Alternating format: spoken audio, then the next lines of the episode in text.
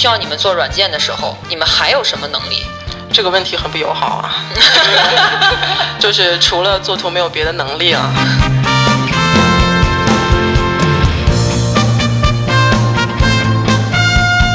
那时间就耗费在这个事情上。是，文案是一行字，美术是两行泪嘛。是，三千个人从画面中跑过，我们就得把三千个人做出来。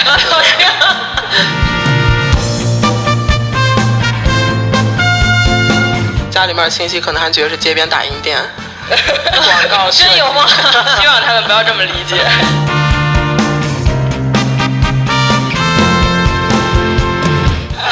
谁都可以说两句的，我觉得不好看。哎，我也说不出来为什么，就觉得不好看。天呀！你觉那你觉得什么好看？我觉得 LV 的好看。LV 为什么好看？我也不知道 LV 为什么好看，我觉得它好看。大家好，这里是环形时间的第二十二期。这一期呢，我们的主题是向设计师发问：如果设计师不能把大象转过来，也不能给你五彩斑斓的黑和异彩纷呈的白，那么到底设计师平时都在干些什么呢？所以，我们这次请到了我们整个环形的三个设计师，我们来问一问他们这个问题。大家好，我是杜可。大家好，我是丹妮。大家好，我是高天。终于可以录一期跟专业相关的这个节目了，嗯。对高天老师，大家应该非常熟悉了，是我们设计师里最了解柯南的，柯南里面是做设计师最好的这个。然后今天我们主要先从一些简单的问题开始啊，你们都当设计师当多久了？啊，我想想啊，我想想，我是从看你的面相应该超过十年了，对吗？对对对对。啊，所以我是从零零六年底零六年吧开始做这行，哇，然后一直做到现在，所以应该是十五年了。我，哦。这是很多人开始学美术的年龄啊！对呀。哦，丹尼老师的表情，你是这个年龄学美术的？我们俩是不是来来错地儿了？我瞪大了双眼，本来就不大的眼睛。嗯，那还行。我这个我这日子特别好记，我是五五幺二汶川地震那天入职的，然后今年正好十周年，刚刚过完第十周年。我们？我一五年吧。哦。那你们就是我，我就是一直有一个困惑，设计师他其实是一个非常广阔的门类，为什么你们不约而同的成为了广告设计师呀？我当时其实那会儿怎么说呢？我当时其实很机缘巧合，我那会儿以前喜欢去一些那种就是买一些那种打口 CD 啊，或者那种独立的电影的那种 VCD，那会儿还是 VCD 呢。嗯。然后在一次很意外的这个情况下，就是我当时买到了两张。VCD 就是戛纳广告的获奖案例，完了，这是命运啊，命运，命运，对，就是命运。然后当时凑数买的，结果回来之后一看，说，哎，觉得这个，因为那会儿不知道说广告是可以这么做的，嗯，就是跟我在街上、电视上看的广告完全不。那时候还播什么恒源祥、羊羊羊？对对对对对。然后就哇，很受冲击嘛。然后说，我就那会儿就抱着说，我操，我得改变这种这种广告的这种这种无聊的这种这种样子。然后决定到了广告这个行业，对，所以是这么阴错阳差进来的吧。嗯，但我觉得还是命运使然。你没买着那个碟也不好说了。就是。丹尼老师，就是喜欢广告吧。然后那个时候，呃，还是很向往奥美的。你你是就是很笃定的自己喜欢这个行业是吗？对，不是这个行业，是是这个事业。这个不是事业，是这个事情。哦，这件事儿。对，这个事儿。你是什么时候？我那会儿不了解这个行业。哦，也不懂这个东西。那你是多大岁数就建立了这个？多大岁数啊？就是上学的时候吧。哦，对，上学的时候，然后那会儿会参加一些比赛。哦，他那是命运，你这是天命，嗯。完，那我就是完全机缘巧合。对我们听说你是学环艺的。啊，对对对，我是学环艺的，然后就是从上学的时候就喜欢画漫画嘛，然后一直是想。这个特别中二的想当漫画家，结果呢，突然有一天在玩游戏的时候，有一个朋友跟我说他去面试一个 local 的广告公司，呃，人家说要就是想招一个会手绘的，然后我是画画还行，他就说要不然你明儿去试试吧。结果我去试了一下，就被招去当实习生了，从此之后就再也没有玩那款网游。就是就是这样的一个机缘巧合，不是你说前两句话的时候，我以为你的就职方向是什么白犬社呀、集英社呀，就是就是他们说，呃，因为那个十年前的那个广告公司里边是没有插画师这样的职业的，嗯，然后他们就是说想要开辟一个先河，招一个插画师，就就把我招进去了。结果发现招进去之后，公司并没有这个职位，然后我就又机缘巧合的从插画师又转到了设计师，就变成了一个美术。然后后来这个插画事业又兴起的时候，又找回了自己的本行，现在就是两手抓，设计和哦插画都可以做了，还挺开心的。就说到你们这个职业技能这方面，其实我作为一个文案，我真的非常非常困惑，一就困惑到睡不着的那种。就是你看，我作为一个文案，然后呢，还有我们这个行业里面还有客户经理，就绝大多数是这些职业嘛。我们这两个工种，绝大多数使用的就是什么这个文档、PPT，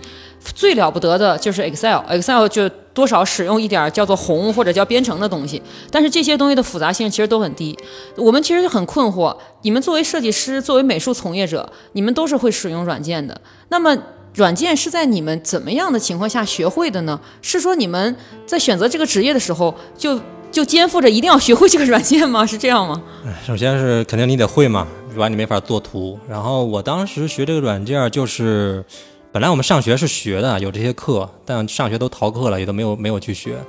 然后就是到了公司，其实就我觉得真正很快掌握，就是当你到了公司里面，啊，通过这个这个真正做项目的时候，然后就一点一点的你就学会了。然后不会的东西呢，那会儿我就是自己去网上查。当你遇到了一个东西不会的时候，或者是问同事，基本就是这么一个过程。嗯，我特别同意杜克老师说的这个，就是最快的学习软件的时候，就是真正使用它的时候。就是在学校里边，其实很难说教会从一张生图到一张能出街的图，学校是无法教会的吗就是？其实是完全不能教出来这种特别系统的。为什么？因为我理解的工作当中的需求都是很快、很高效的，是没有时间让你去理解和反复的呀。但为什么在工作当中却能够快速的掌握这个事情呢？有压力吧？有上限的压力。就你有压力啊，就是就是确实你会慌张。就我记得我最最早的开始就是软件还不熟不会的时候就很慌张，然后就是一开始不好意思问别人，然后、哦，你们真的会存在这个阶段呀？对那肯定都有。然后就就自己去百度上查呀，买书看呀，然后但是那样都其实学得很慢。对呀，啊，然后就是就是如果能有人教你的话，会有人比如那时候会有人带我的人告告诉我什么该怎么怎么办，学校里是不会这么教你的。学校里他只是告诉你，比如这个工具能干什么，那个工具能干什么，但他不会把这种就是实战性，比如当你面当你面临一个画面，你要需要该干嘛的时候，怎么运用它，他是没法告诉你的。那你们就是在看到，比如说看到另外一些地方做出来的成品的广告的时候，你们看到它，你们就知道它是如何被制作出来的吗？嗯，大部分能，但也有一些会有一些嗯会有一些变化性吧。嗯，所以这个地方就是一直以来都有一个不同工种上的一个困惑，就是说，当比如说当文案和这个阿康他提出一个想法的时候，他他们好，他们可能没有办法真实的去衡量你们所面对的工作量。对这个问题，我想知道你们是怎么看的？这个东西，因因为毕竟大家的术业有专攻嘛，就是不互相的这个这个点不一样，那就是也没有办法。你也就是一方面是说我们会告诉他，就比如说有些东西大概是一个什么什么量级的，那也许我们需要一个什么什么样的难度和时间。那有些东西是需要会什么相对轻松一点的，就是我觉得还是一个沟通吧，大家一个互相的沟通和互相的这么一个交流，能够让彼此更熟悉。对，这个也是我们最一开始想做这期节目的一个初衷，就是其实我们一直想打破这个，因为我们是一个普通使用者，就是我们作为软件是普通使用者和你们作为深度使用者这两个工种之间的分离，是我们一开始其实就很困惑的，就是很困惑的这个事情。所以我们还有一些问题比较深入的啊，就是我们终于可以问一些深入的问题。我们先问一下丹尼老师，你刚才一直都没有说话，就是我们如果问你们，作为一个设计师，不在在你们。不需要你们做软件的时候，你们还有什么能力？这个问题很不友好啊，就是除了做图没有别的能力了。就是当你你你是一个广告设计师，那而且你是一个熟手了嘛，你工作这么多年了，你肯定拥有软件之外的能力，这些都是什么呢？这个能力其实都一样啊，嗯，都是一样的，只不过文案是用笔写，美术是用那个用手画或者用那个软件做图，嗯、但其实除专业技能之外，大家都是一样的。就是说，我们对市场的看法、对人群的预判，还有对整个创意的走向什么的，我们是一致的。对啊，是一致的。但是因为美嗯、术就是，嗯，美术和创意不是割裂的，嗯，就是大家只是工种不一样，嗯，但其实在，呃，sense 在想法，然后在很多事情上是一样的。但是我们经常会听到这样的一些反馈，就是说，呃，比如说文案，他想象一个画面的时候，他可能想象的这个画面是一个局部的，但是当我们把想法跟设计师表述之后，设计师会告诉你说，你这个想法做出来可能不会好看，但是我用什么办法可以让你帮他好看起来？那么这是不是你们拥有的跟我们不同的一种能力呢？我觉得美术可能比较容易有那个想象力，就对画面的想象力，就是可能，比如说我们在拿到一个 brief 或者拿到一段文案写好的文字的时候，脑子里边已经有一幅画面，就是我们的那个目标画面了。然后其实我们在工作的过程就是从零到达到那个目标过程的这个这个途径而已。但是如果说我们一上来找不到那个目标的画面的话，可能就是一直在试错，这个可能就是。呃，学习的过程就是作为一个美术学习的过程，就是最终那个画面越清晰，可能就是说明经验相对比较足一点。然后对于画面的想象空间更大，或者是想象力更丰富的话，可能也是一种经验经验的积累。那你们的试错过程都包括什么呢？我们我们的试错过程也很多，比如说我们我觉得不管是刚开始做的这个美术，还是说到做到比较有经验里面，都会面临一个问题。刚开始做的会遇到更多哈，就是当你。接到了一个 brief 之后，你的或者说这个东西之后，你会想出一个画面来，但可能经过你一晚上的折腾，你会发现做的跟你想象的不一样。对对对，非常多的。然后你会在这个过程中遇到很多你想象不到的问题，就是你之前想象不到问题，哇，结果出来就会各种各样的东西出来。那么只不过这些都是我们的试错过程，那只不过你会在一次一次这样的试错中，你给自己增加了一些这种经验。那么在下次这样的时候，你会知道怎么去解决它，或者说怎么去避免它。对，其实也是一个摸着石头过河这样的一个路吧。因为就我个人而言，就是我是一个文案嘛，其实我个人的感觉，文案的试错经历其实比较低。就是文案就是我想要怎么写，因为你脑子里出现的就是那行文字，你把它敲下来 就可以了。就文案是不存在想象和和看到的成品之间的区别的。这个也是我觉得设计师工作里面有很大一部分时间消耗是在这个位置。就是比如说有一句话，就是文案只要写一行字，但美术可能要一页。才能把这个事情完成出来，是不是里面有大量的时间就耗费在这个事情上？是文案是一行字，美术是两行泪嘛？是，三千个人从画面中跑过，我们就得把三千个人做出来。对你给我表现一个大场面，我看看这个大场面什么样子，特别可怕。哦，的确是这么回事，就是我能够深刻的理解那种感觉，因为我之前就是我们是相当于是互动基因的广告公司嘛，我之前在传统广告公司的时候，就会经常看见美术们坐在电脑前面去做一种东西叫大稿，就是给那个海报使用招贴用的，还有那个公交车使用的那种，然后他们 的电脑往往没有办法正确的把这个都显示出来，因为那个时候电脑运算的很慢，然后他们就挪一个地方抽根烟等一会儿，等那个图完全显示出来。我感觉这一晚上得有两个小时是在等那个图的那个作用，因为我一直觉得设计师是一个非常就是很辛苦的一个职业。对，这个我觉得是确实，就不要认为设计师是一个，只是他觉得他很光鲜很亮丽，但其实他真的在工作中面，在工作之中是一个会非常辛苦的一个职业。对，我能体会到，因为你们其实在承担着体力劳动。体力和心理的摧残，摧残其实还有，嗯，是的，哎，但是有一个工作上的细节，就是我们作为文案来讲，还有客户经理，我问了一些就是咱们的同事，比如说他们在写一个报告、写一个方案、写一段文字的时候，是没有办法去听，呃，就我们都会有去听一个东西上班的嘛，就是没有办法去听相声，没有办法去听那种就是中文歌。然后有的人就是没有办法去听，呃，比如说听一段电影啊什么的。但是我只呃，有一些我有一些朋友是设计师嘛，然后包括说我也问了咱们公司的很多设计师，他们在去完成一个稿件的时候，就是不需要去思考它怎么拼接的时候，他们可以听一个电影，听一个电视剧，甚至听一个相声，没有任何问题。这个是我觉得你们在工作进行执行阶段的时候最神奇的地方。可能因为是左脑跟右脑的问题吧。啊，我觉得可能也许就是说。在做画面的时候，你可能不用太动到那种就是一些逻辑什么之类的思考的。也许我忘了是右左脑还是左边还是右边了。嗯，我觉得这个是相对来说能够这样的原因啊。我觉得这个也是这个工作特别好的一个，相当于一个补偿的部分。因为你们的工作时长比我们长，你们就要有一段时间是比我们要自由的一段时间越。说越惨了。我就看不了电影或者是电视剧那种需要盯着屏幕的。哦，就是比如说播客这种就很适合，就是听嗯听一响特别合适。然后或者是比如说我这个项目非常焦虑了，已经让我非常焦虑的时候，我就不能允许那种真实说话的声音了，我就只能嗯听一些轻音乐了。对对对但是那个可能也是心境导致的。啊，也也也是项目项目期限导致的，单对案导致的都有可能。对，嗯，确实，我也特别喜欢听一响，就是就是做东西的时候，最好耳边是最好不是一个安静的环境，是有一个响。对对对对，这个响是可以有人声还是可以啊可以，什么都可以，就是要有一个响儿。安静环境可能太孤独了。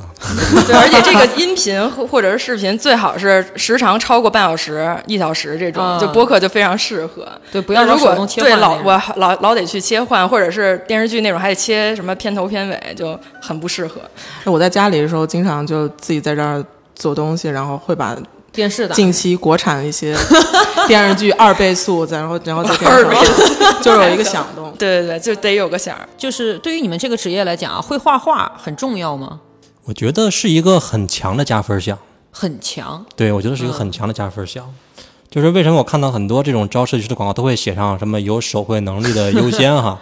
因为我觉得第一个可能是从现实来说有一些手绘的工作啊，这种插画、海报啊什么之类的东西。第二个是说，我觉得会画画在我看来啊，我个人认为是说他会给到这个设计师一个思考。嗯，就是比如说，我举个例子，我说我要希望他做一个 logo 也好，还是一张稿子也好，我一般会让设计师先拿手画一个手稿。哦，因为我觉得在这个过程中，他会思考，他会知道哦，这个东西应该如何构图，应该是一个什么样的一个样子，然后他在这里面自己会让自己想更想清楚一些东西。但如果说有的时候他们，比如说不会画画的时候，我觉得有时候他们就是有的就是会直接找素材，嗯，然后就往里就啪。嗯，然后再有可能就是他出来之后，他就像刚才说，他会在里面过程中遇到很多的这种磕磕碰碰的问题。那我觉得，其实说我并不是说觉得会画画是因为他的插画更好还是什么的，而是我觉得说，第一是说他对美术确实确实会有一个很明显的那个那个那个了解，就比如说冷暖、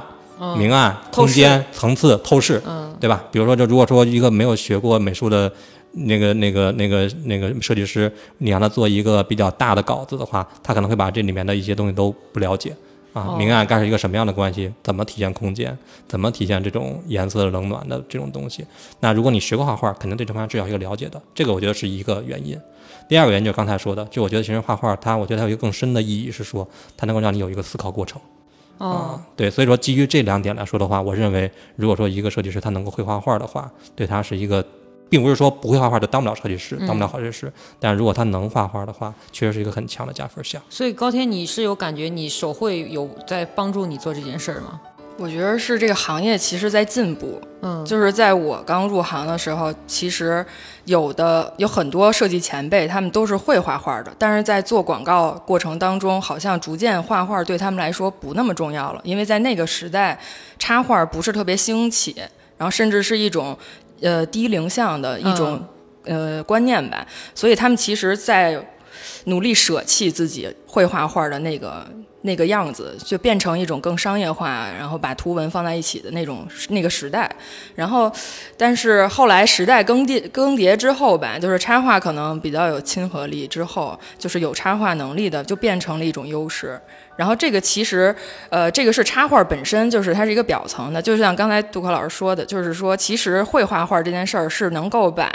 呃设计师每一个不同的设计师拉回到一种语言体系里边的一种方式，就是包括说我们做一个大稿儿或者是一个这实拍的这种稿儿，它肯定是有冷暖或者是光影的这些问题。那我们如果说我们没有办法用同样的语言去对话、去讨论这件事情的话，其实会非常加剧这个沟通上的时间。哦，就是你们等于绘画本身是一个语境，这个语境下可以讨论的东西和不在这个语境里讨论它不一样的，这程度是不一样的。对对对，就比如说我们昨天拍了一组海报，它是那个阳光下的这种，那肯定就是说，我们就说，哎，你画画的时候就会说，那个阳光下暗暗部是偏冷的，亮部是偏暖的。这个如果说大家都学过画画，就不用去讨论这个问题是对是错，就它就是一个常规情况下，这些东西它不是是也是设计的常识的一部分吗？嗯、对，但是在设计当中，他不会去讨论那种美术上面的一些细节。就其实这种，比如说冷暖，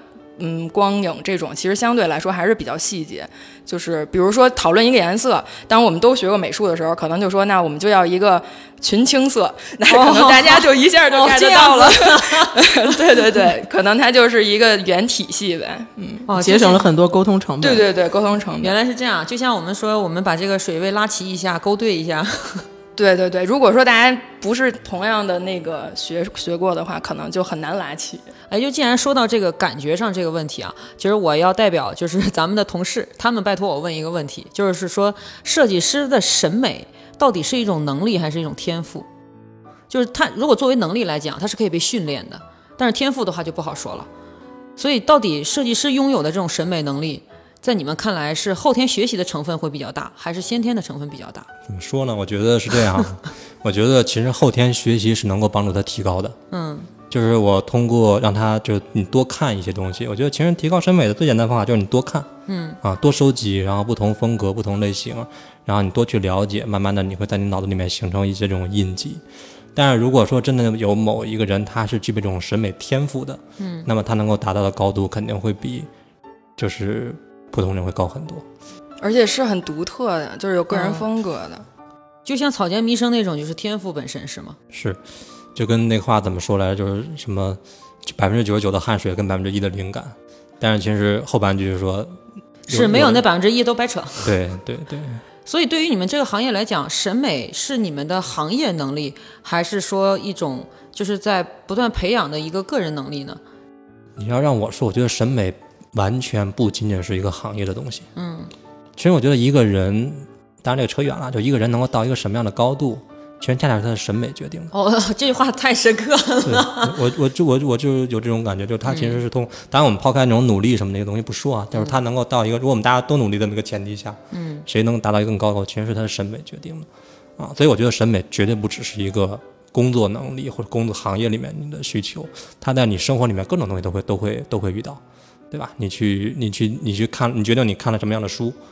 我喜我你就看你看什么样的电影，你找了什么样的一个一群朋友，你选择了一个什么样的事业、什么公司、什么样的东西，其实这都体现着你的审美。那它就决定了很多你的这个东西。审美如果通俗意义上讲，你们觉得它是它是它的作用是什么？就比如说我理解的审美，就是我能够识别出来什么东西是真的是好看的，然后我也能够在一些作品或者需要我创作的时候去复原这种我认为的好看。那么审美的作用到底是在什么呢？审美的作用，我觉得首先来说，它是一种选择力，就是哦我能够从一群东西里面，也许我就找到了一个东西，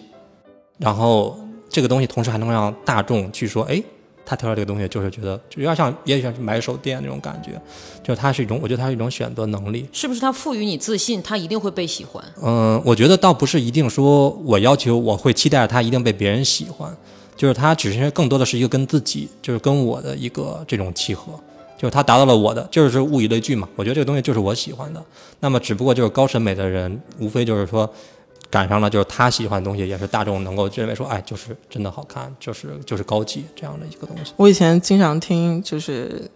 就是一些前辈说说你这个美术很准确，哦，准确，对，就是就是味儿很对，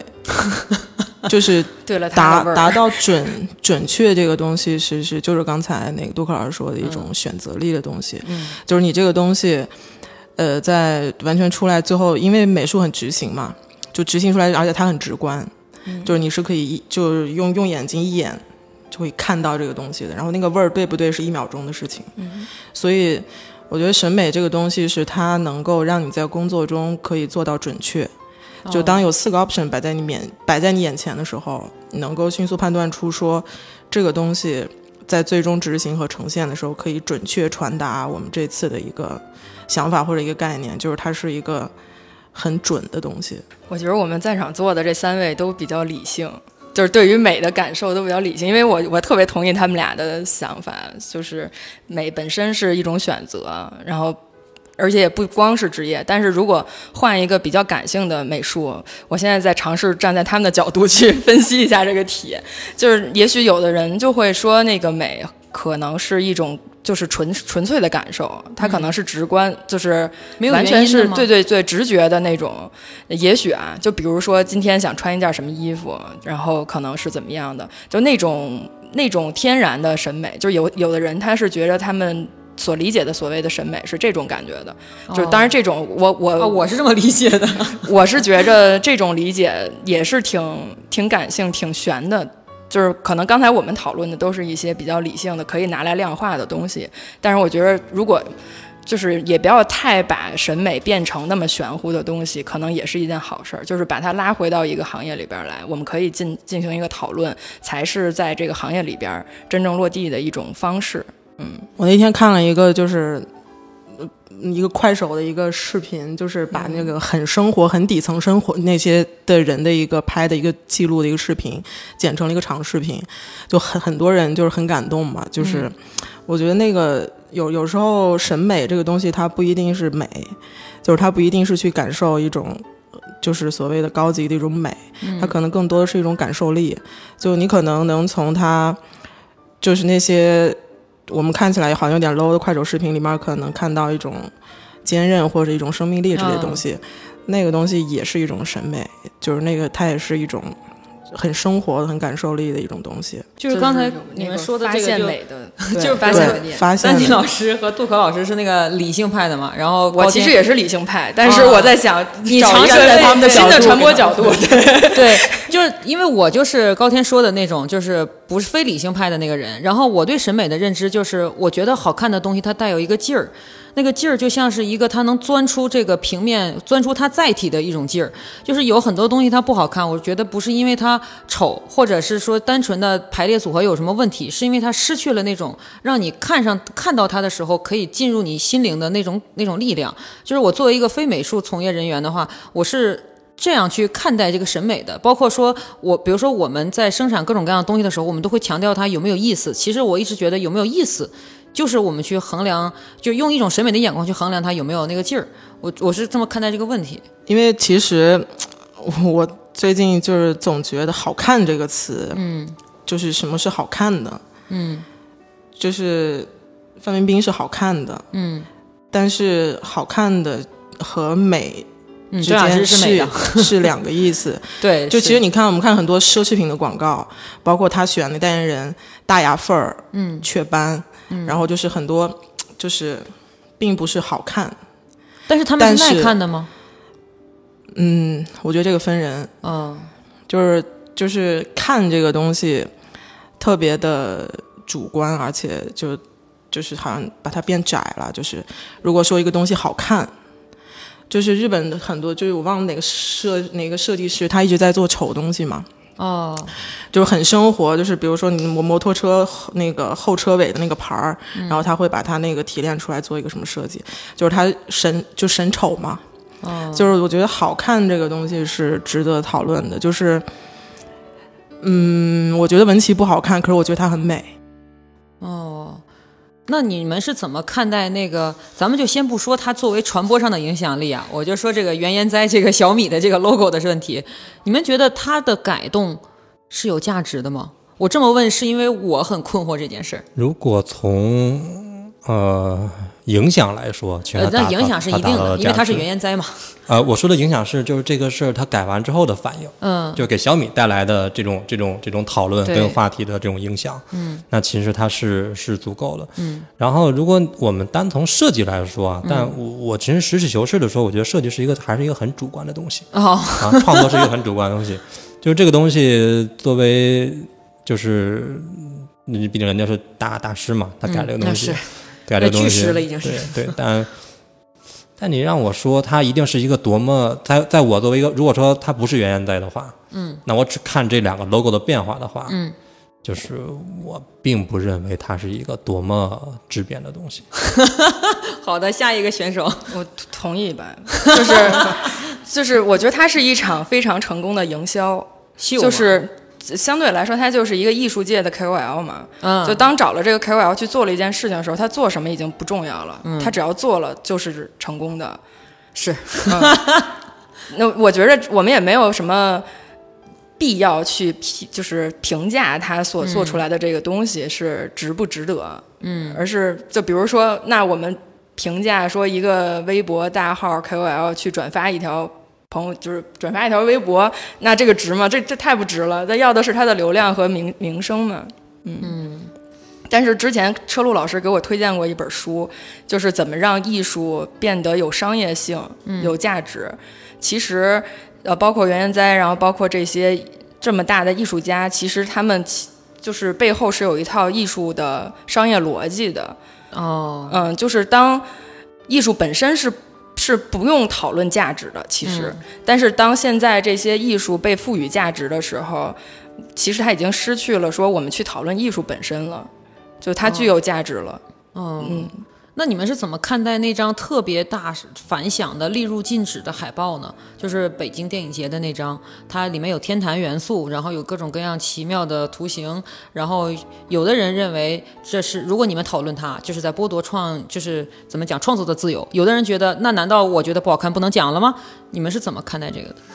我我本来是我本来就是例如禁止的粉丝来的哦，就是之前也是车路老师推荐的，就是可以说我来这个环石之后被车老师培养的这个学习了很多东西。然后他其实你是觉得那张是不错的，是可以的。呃，并不是，我想就是再往前说一说，就是他之前做的那个什么一坐一望啊，然后各种的那些那个 VI 设计都还是特别喜欢，然后也一直都在我收藏夹里。嗯，但是那张海报出来之后，我也第一时间拿去跟车。老师讨论来的，就是他其实我们讨论完的结果是说，这个本身对于这个海报来说是一次很大的突破，嗯嗯，但是他那张海报当中或多或少还是会有一些小问题，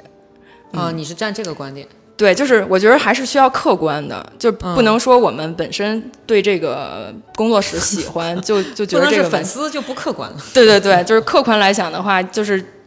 嗯，怎么说呢？这这个这个作品到大众视野当中，它一定是有人喜欢，有人不喜欢。但是就看你站在哪个角度嘛。就站在那个突破的角度上，那就是好，太好了。那如果要是说站在对这个海报里的真正里边的研究来看的话，我觉得这个艺术追求极致就永远没有尽头嘛。是，嗯。丹妮老师，我觉得他如果那个海报上面没有放“北京国际电影节”这几个字儿，单看它的图形，嗯，单看那张海报本身的话，我觉得是没有任何问题的。哦，就是我只是还是站在我刚才那个观点准确，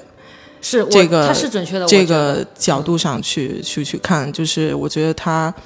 本身是没问题的，但是它不适合北影节。因为你是心疼北影节呀？不是，因为影视的关联性太少。对，因为北京国际电影节它本身是一个电影节，然后电影是非常大众化的，就是它是要让大家去看的，然后它要兼顾艺术和商业。嗯，我只是觉得它那个海报的呈现。不合适，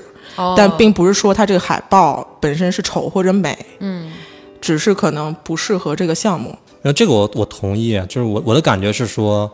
设计本身没有标准，这个还是我我我我的就是没法说争论你一定喜欢红的还是喜欢绿的，对吧？红的好，绿的好，方的好还是圆的好，这个东西没有标准。但我同意刚才说的，就是它到底是给谁在什么时间用，就是就是还是说用在这个位置的问题，就是说刚才。我觉得我我比较认同的是说，就是说它作为一个电影节，嗯，那么在大众的认知里面，就电影节之前的海报一直都是那样那样那样那样那样东西，对。那么我们能够感觉到他是想做一次突破，是。但是这次突破的这个度，或者说是这个这个这个这个方式，就是是不是最合适的那个度？嗯，这个我觉得是可以再确实可以再去探讨啊。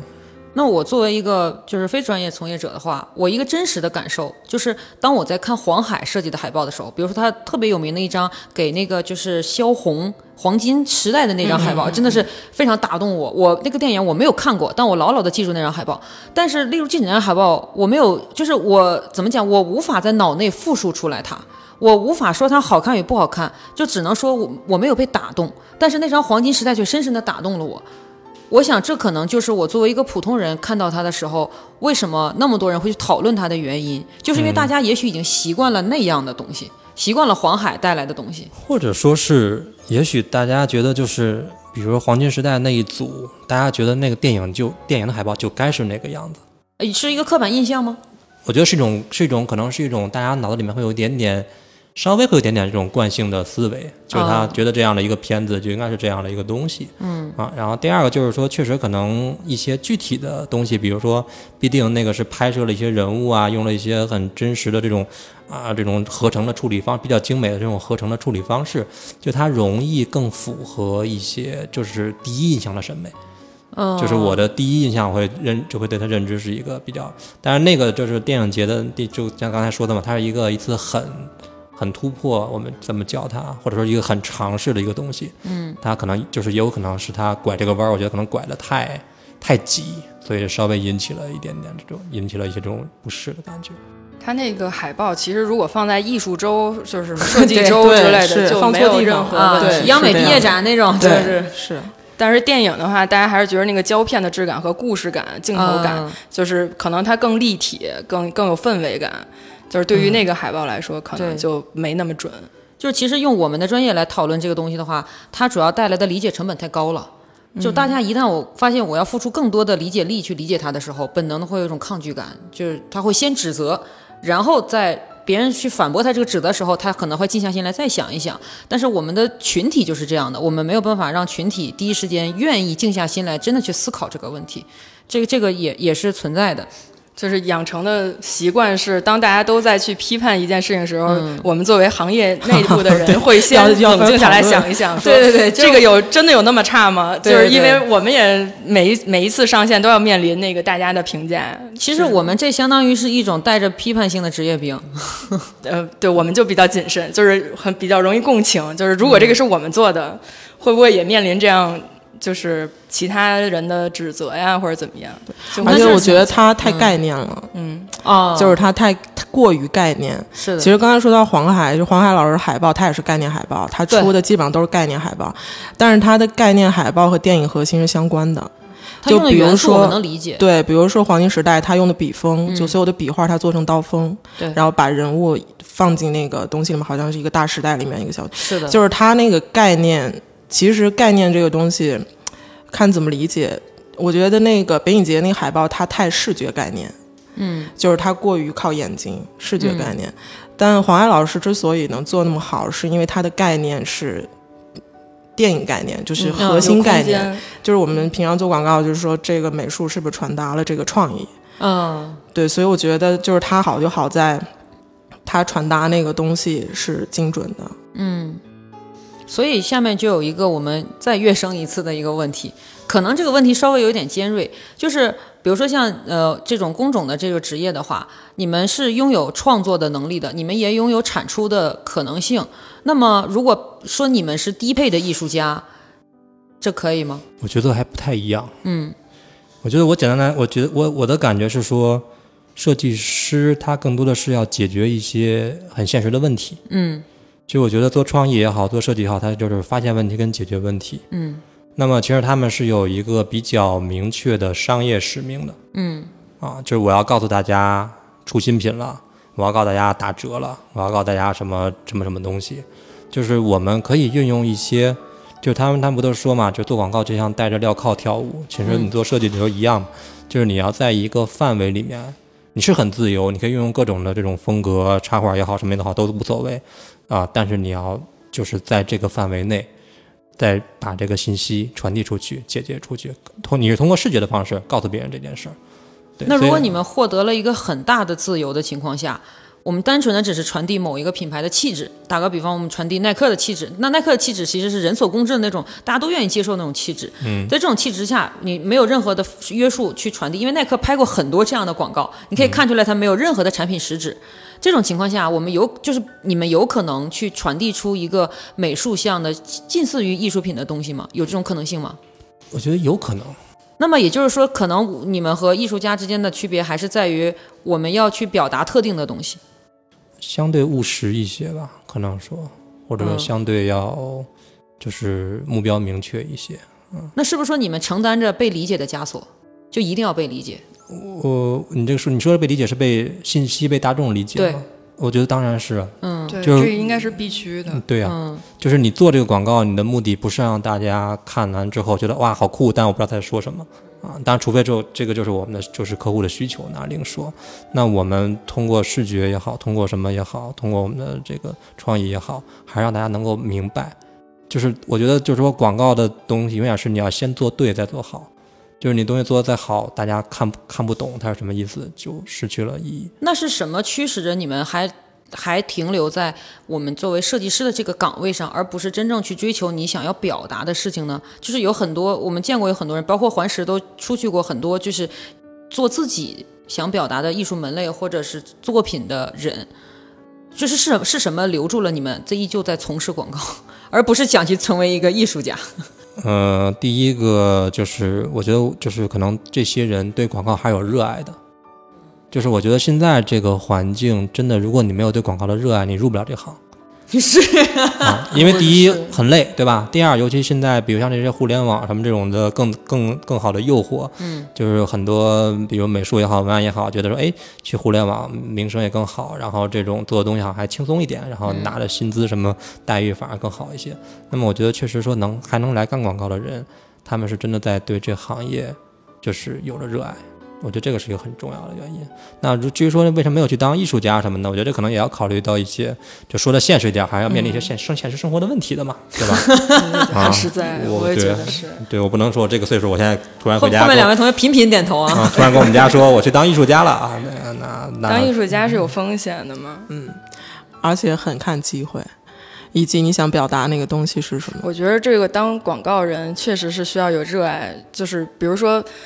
嗯，大了小了说吧，就是去什么同学聚会或者逢年过节，父母什么那些长辈问起来说：“哎，你现在哪工作呢？”就是可能有的人他又追求在大厂工作嘛，说出来大家都知道很好听。但是因为我这个从事也比较长时间了，就是每一次他们问到的时候，我都说我说了，你们可能也肯定也不知道，但是我自己做的很快乐，就是这个其实就就就比较足够。这个可能是完全。就不一定是百分之百，但是是大部分人不太理解的，就是尤其是最近大厂都特别火了之后，就大家都是去网易啊、腾讯啊，就这种一说出来就很光鲜的地方，然后可能经常朋友圈看到发了个作品，就会有人问：啊，你现在是在哪儿工作？然后说我仍然是在乙方的家那个广告公司默默耕耘，但这个就完全就是满足自己了，这个确实是这样。家里面亲戚可能还觉得是街边打印店。广告真有吗？希望他们不要这么理解。但你们的家人真的理解你们的工作实质吗？对他们会经常问我一些问题：为什么你每天就是回来那么晚？这这个这个真的是，就你他们理解不了。然后你跟他们讲说这个东西因为在改，在在做，嗯，他就说你就不能做得快一点吗？就不要每天去那玩儿，然后什么再再再再干。但其实已经是真的很忙了，对。然后就说。反正就是他们是理解不了，包括我的同学，有的时候你之前跟他们聚会，他们很多人，因为他们不是干广告的嘛，嗯，他们就会问说，怎么每次你这么忙，就是经常约不到你，就是鸽子嘛。然后经常还会问说，你挣多少钱？对啊，还会问这个？对呀，然后我就说，就因为什么什么忙，他们说不可能，他说为什么不能明天再干？为什么不能明天再干？为什么要熬夜？他说你怎么就感觉比什么那种就什么差不多那种比什么总理那种都要？日理万机啊，对，日理万机啊。然后这些你都跟他解释半天。他们就是也无所谓了，人家也不想跟你就是理解了，最后才会问你一句：“那你这么忙，一定挣很多钱吧？”对对对，哦，你们这么共鸣吗？看来是都被问过呀，真的是。那你这么忙，一定挣很多钱吧？然后这时候我们就就就只能去吃饭，去该干嘛干嘛 了。哦，真的，竟然是这样，是这样。你没有被问过这种问题吗？就是呃，怎么说呢？我是觉得写广告词这件事儿。呃，家里的长辈都非常容易理解，因为他们看广告，他们知道广告里面的人要讲话的，他们就知道哦，原来这个是你们写出来的呀，我就会说对，这个问题很容易解决了。虽然可能不能百分之百的理解我的工作实质吧，但至少怎么讲，大家达到了一个平衡，就是他们明白我是写广告词的，嗯，就可以了。就我身边，因为我旁边坐的都是文案同学，就是我们也讨论过，就是他们其实觉着做美术在这个行业里边算是幸运的，就是他们知道这一一幅作品里边可能会包含八个小时、十个小时的工作量，它是没有办法逃开的。但是对于文字来说，是每一个人都能讨论的一件事情，就每一个字我们都认得。但为什么你能写出来，我们也能评价嘛？对，就是这个其实也挺。就是对于文案同学来说也挺难的。就文案有一句话，就是文案不是电冰箱，很抱歉，因为电冰箱的话，你不能指责电冰箱，你你不能制冷啊。但是文案的话，你可以写呀。对对对对对啊，就美术还相对好一点，就是至少客户可能不会用软件，不会做图，就还比较尊重我们啊。对，我不觉得呀，我靠，我觉得啊是吗？看出了我赞同杜克表情的变化。谁都可以说两句的，我觉得不好看。哎我也说不出来为什么，就觉得不好看。天呀！你觉得那你觉得什么好看？我觉得 LV 的好看。LV 为什么好看？我也不知道 LV 为什么好看，我觉得它好看。就就它因为它是属于很贵，对，它属于这种，它是属于这种，就是它属于这种是不会给你解决方案的这种这种要求纯点评啊，就是纯点评说我觉得不好看。那这个东西就是这么说嘛，你没法让所有人都觉得好看。而且真正我觉得，其实大家做做这个，包括就是那种有时候你会觉得很有意思一点是说，当然这个能这么说吗？反正不用再剪了吧。就是我就是我们去客户那儿哈，就是随便下面的一个人，哪怕是一个完全没有做过设计的一个九零后的一个什么小小孩啊，一个新人啊，一个新人，或者说一个别的部门的人，随便叫过来一个，啊，技术依旧可以点评你。技术部门的，或者说是什么销售，嗯或者说什么嗯部门，都可以说哎，我觉得这不行。嗯，你怎么行我也不知道，你们再去做吧，不然我们就不会请你们了，对吧？哦，就这样的，对。就是这个也是看客户那边人的这个，嗯，这个对本身的这一些嗯修养啊、素质啊，是吧？就是如果他们本身是尊重每一个行业的话，就不会就会稍微口下留情一些，可能温柔一点吧。对，就会温柔一些，真的是这样。就互相理解，就我觉得最好的状态就是之前那个在之前的公司，老板说过一句，就是说，呃，广告人其实是这个行业的捍卫者，就是品牌的捍卫者，就是当品牌里边的一些事情要做的时候，他们可能只是有一个目目标，但是广告这个行业其实在这个中间，在一直秉持着那个边界线，就是把这件事情框在这个边界里边，然后去做那个对的事情。那如果说我们跟客户站在同一个角度一起去完成这个事情的时候，这个最后的结果肯定会是更好。但是如果说我们一直彼此是对对抗的，就是你觉得我这不好看，那你去解决吧。那我这已经觉得很好了，你再好好看看。那这样其实一来一回，时间和最终的结果都不会特别好。这就你刚刚说那个捍卫者，我非常触动，因为我们当时去做一个线下，就是我们找了一个第三方供应商嘛，他相当于是一个演员来为我们进行一个表演。然后呢，我们当时就他的衣着。衣着也是我们整个视觉呈现的一部分嘛，就和那个甲方有反复的撕拉扯、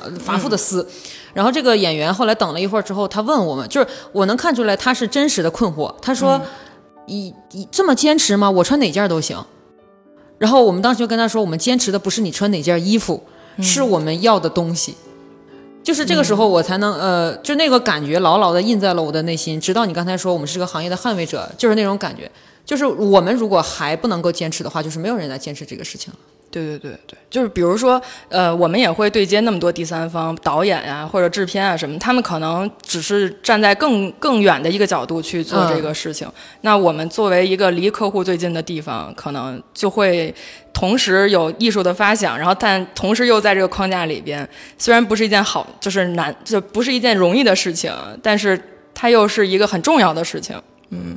是说的我鸡皮疙瘩都起来了。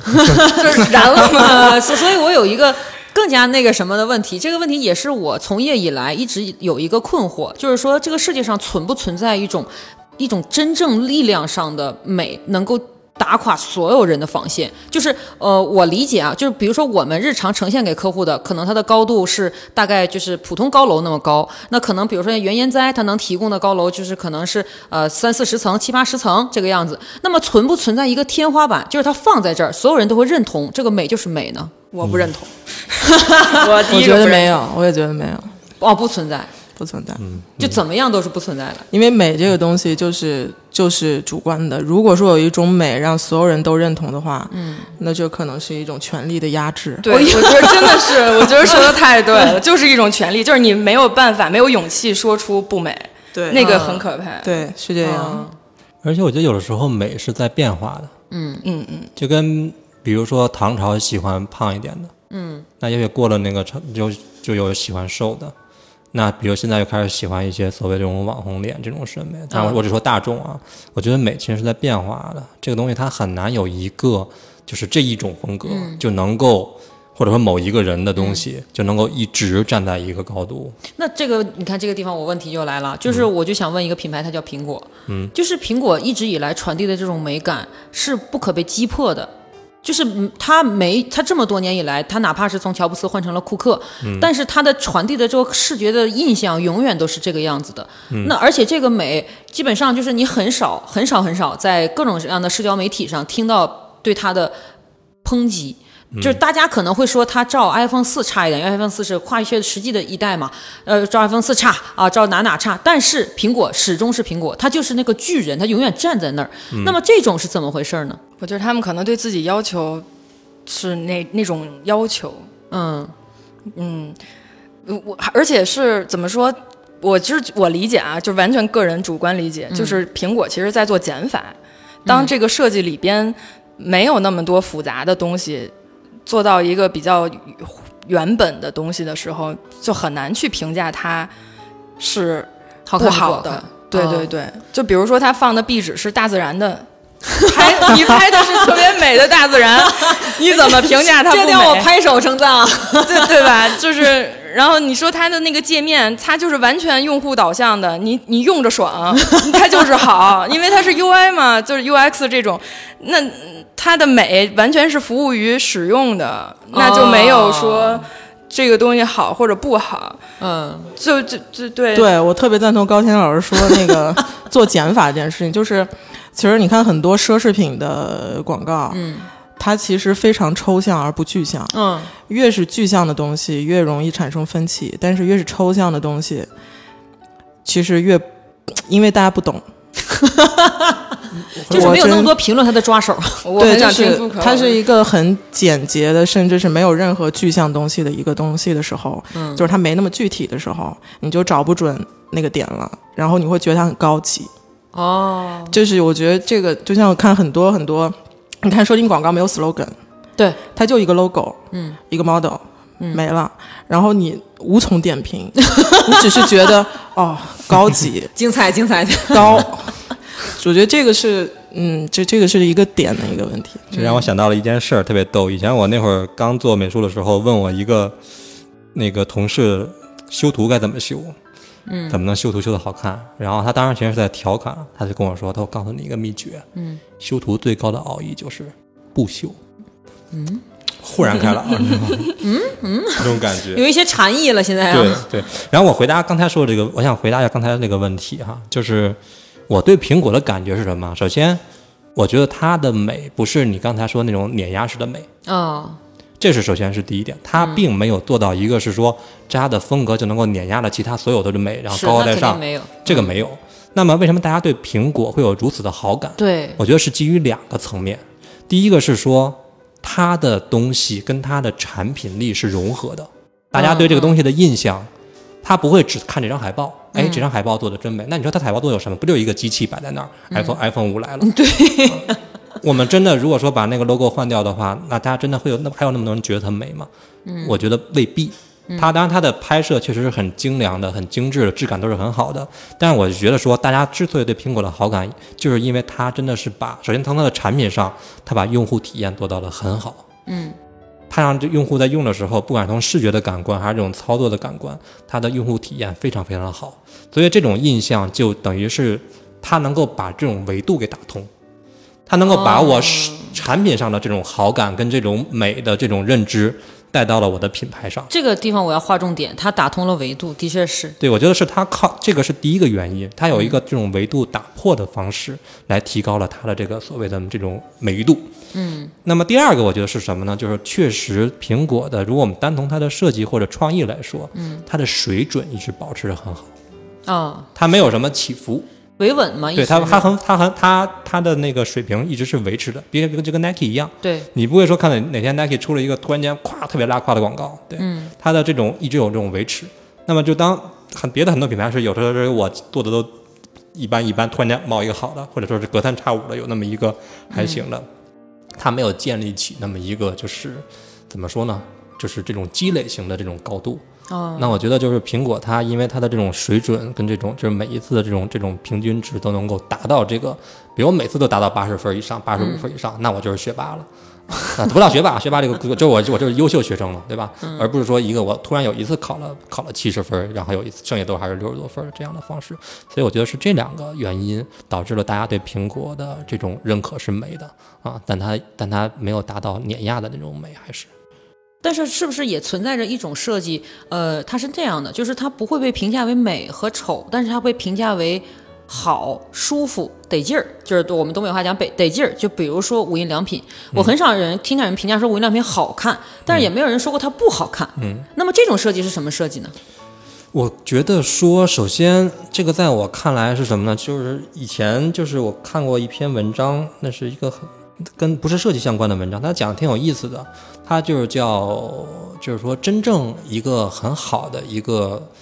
当然是一个古代的小故事，忘了好像什么庄子还是什么老子里面的。他讲就是说，这个国家如果这些百姓不去谈论自己的这些什么君王啊，不去谈论自己这东西，其实证明这个国家治理的非常好。嗯啊，就是因为你在润物细无声，你在不知不觉中，因为就是你不会去谈论这些东西，所以你会觉得说，哎，原来这其实是他做的很好。当你谈论的时候，其实他可能会说他他会有一些有一些问题或者你觉得不足的地方，反而会谈论。那么我觉得这个东西是怎么说呢？说回到你说的这个无印良品的这个设计上哈，在我看来说，我觉得我们对美的定义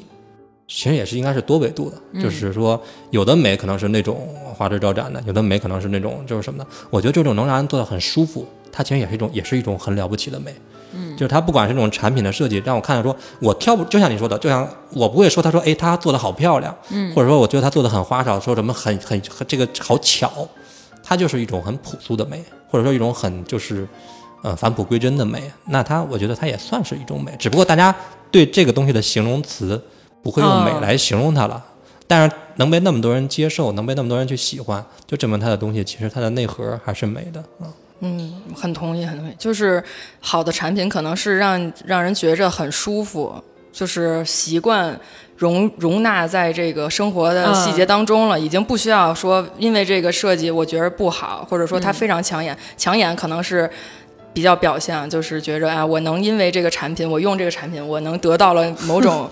气质的提升。然后它这种像无印良品啊，苹果呃，苹果可能。因为在价格上确实是一种提升，但是无印良品可能就是真的感觉不到它的存在。对，就就好像这个身健康的身体，你是感觉不到任何一个器官的存在的。当你觉得这个地方有点问题的时候，那肯定是出了出了什么问题。但是这种可能产品导向去想这个这种产品的话，它就是确实还是比较好，使用是比较舒适。你提到健康的身体，我就为你们这个工种感到。没有，刚才说苹果的时候，我还在想说，那个其实设计师都用苹果嘛，就是大部分都用苹果。就其实这个是本来我打算后面继续开始问这个问题。就既然你提到的话，我就是我想问，因为我之前也好奇过这个事儿。然后我当时的美术伙伴跟我讲说，是因为苹果的那个校色还原非常真实，就是它能够在这个颜色里面看到这个颜色本来的样子。但是在其他显示器上，它看到的颜色它必须手动调教，但是它经过调教之后印刷出来就。就又不一样了，但是现在好像呃其他显示器也可以到这个程度了，但是为什么还是会坚持使用呢？就比如说咱们公司其实就没有任何一个设计师是用非苹果显示器。我就是我觉着作为一个美术来看，最简单的一个问题就是刚才说到那个大稿处理效果非常慢的那个问题，但是就同样的问题在苹果上边确实是肉眼可见的处理效果变得非常非常快。就是我，因为我是完全对这个硬件一一窍不通，所以我也不知道它是什么原因啊。但是确实是这样。然后呢，就是又说到说我一开始这个学 PS，其实是买了一本这个漫画家本杰明的 PS 漫画教程。哦，那他肯定用的是，对他那上面就写就写了一句话，让我印象很深刻，说这个每一个画画的或者说做美术的同学都梦想拥有一台苹果电脑。如果你已经有了，那你就就你已经实现了我的梦想。然后我就哇，这是什么东西？我也不知道它是啥。那会儿我才上初中。然后后来现在发现，呃，苹果确实是，就是那个时候我去跟别人讨论说，这个用苹果是一个什么什么概念，是一个什么水平？他们都说谁用苹果呀？这是，就是就是我上学的时候，因为苹果它就不能玩游戏，什么就是很多相对来说比较基础吧，就不像 Windows 那么多样。嗯嗯。然后后来现在就是苹果越来越越这个大众了嘛，就是之后确实确实是。现在就觉得挺好用的。我确实都用苹果。我们那个时候有一个非常呃，可能是一个偏见吧，我们就是觉得，因为设计师是一种不同的人群，那么他们就要用不同的品牌，所以这个不同的品牌就是苹果。这是我们当时的一个偏见，是这么认为。但是后来我们用苹果来处理文档，它其实在处理文档上也是有独到之处的，这个的确是，它确实很方便，嗯，非常方便。所以接下来呢，我要问一些就是基于你们这个职业，我们可以问的一些外延的问题啊。我先问第一个问题，就是我觉得大家应该都明白什么叫图灵测试。图灵测试呢，就是说在遮蔽掉一些就是条件的情况下，我们来测试一个东西能否被识别出来它的本貌。那所以说用到我们这个职业上啊，就比如说你见到一个人，然后呢，你们之间不去讨论美术与设计相关的内容，你能识别出来他是一个设计师吗？有一些还是能的，嗯，嗯，卦象就是用这个卦象设计师有什么专门的这个 长相吗？就是嗯不很正常啊，就是比如说有些那种你一看穿衣打扮风格，然后那种什么劲儿，就像你说那个劲儿啊，有的那种就是什么，反正就是一眼你就能够感觉到啊，就是当然这个前提是你会你不会猜的那么准是一个设计师哈，但你可能觉得是一个相关的，可能这种什么艺术工作者或者是从业人员，对，但是还是能够还是能够有些区别的哈。嗯，那除了卦象之外呢？除了卦象之外，我觉得可能会有一些小细节吧，比如说一些比如东西，他们比如说我上次跟一个朋友吃饭，他就是会先拿那个菜单看半天。嗯，其实他就是职业病吧，我觉得他有一些，他会看这个菜单的，跟我讲这个菜单设计的什么有什么问题，对他觉得这个地方不好看，什么应该怎么改一改，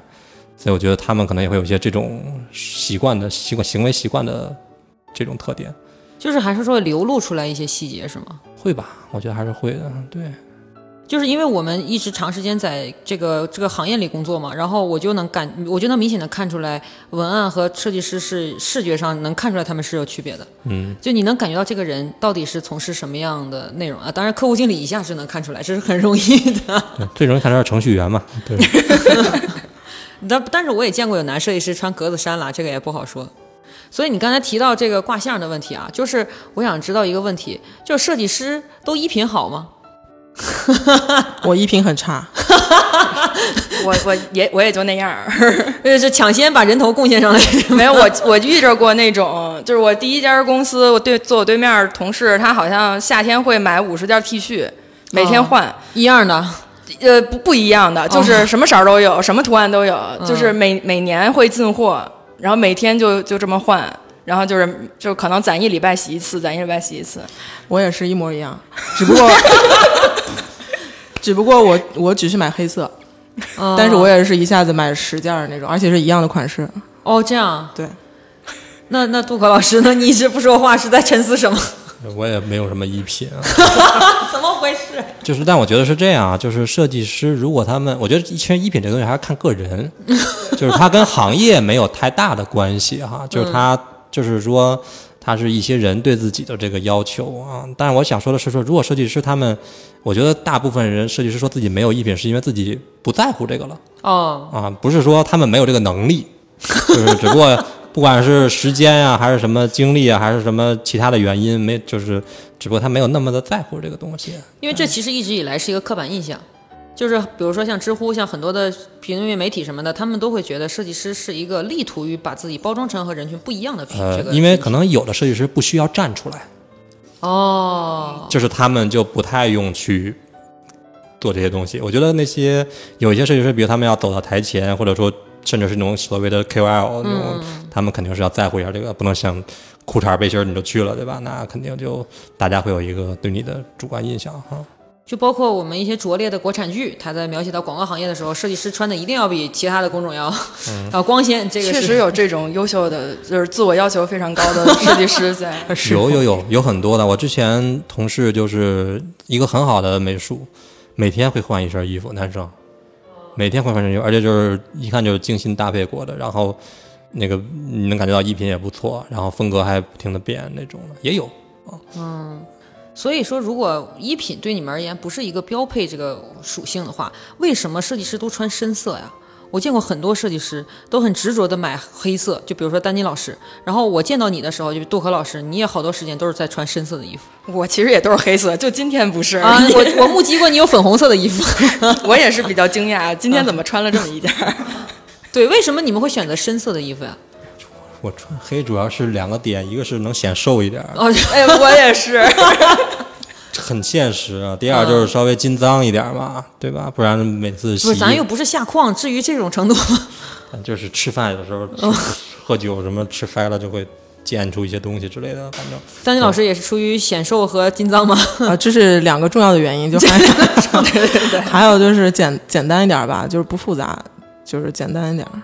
哦，我的设我就是设计师朋友也是这样的，然后他甚至就是绝大多数的衣服，包括鞋，包括配件，他的表都买纯黑的表，表盘上的那个表针都是黑色。我说这你能看见吗？他说这不重要，就是而且我问他，他给我的答案也是简单。为什么你们做那么多绚丽的东西，反而对自己的追求是这样的呢？我觉得可能我以前看过一个动画片儿，我觉得在这儿其实挺有挺有类比意义的。那个动画片是国产的一个动画片，我忘了叫什么名字了，好像叫《超级肥皂》吧。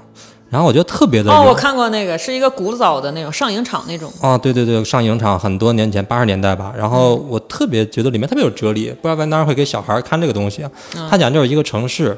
然后呢，人们都是只有白色的衣服，然后结果呢，就突然有一天来了一个肥皂商人。这个肥皂商人呢，他有各种颜色的肥皂，他卖这个肥皂。然后你只要拿这个肥皂洗了一下你的衣服，你的衣服就会变成对应的颜色。对，结果呢，大家就因为没有见过，就趋之若鹜，然后就来买，然后最后就全城的那个人都都买成了那个那个那个那个，哦说反了，应该都先都是彩色的，然后只有那个肥皂能洗成白色的，最后结果最后就变成了全城的人都买了这个白色的肥皂，嗯，然后把自己的衣服都给洗白了，然后结果最后到最后呢，就这个城市里面就是一片白色，只有白色，嗯，然后他们就又都变得很失落了。然后这个时候突然就有一个小女孩穿着一个红色的衣服蹦蹦跳跳的走过去了，然后就原来又又是那个卖肥皂的人又回来了，但他这次卖的是彩色的肥皂，啊、大家就再去买彩色就就开始都去买彩色的肥皂。我觉得有时候就是说一种感觉是说，因为设计师可能也每天都在为颜色头疼，嗯对吧？你要配这个颜色，你要想那个颜色，你要折腾这个乱七八糟颜色。我觉得可能有一部分是因为我也，第一是我见的太多了，就是我到了自己这边的时候。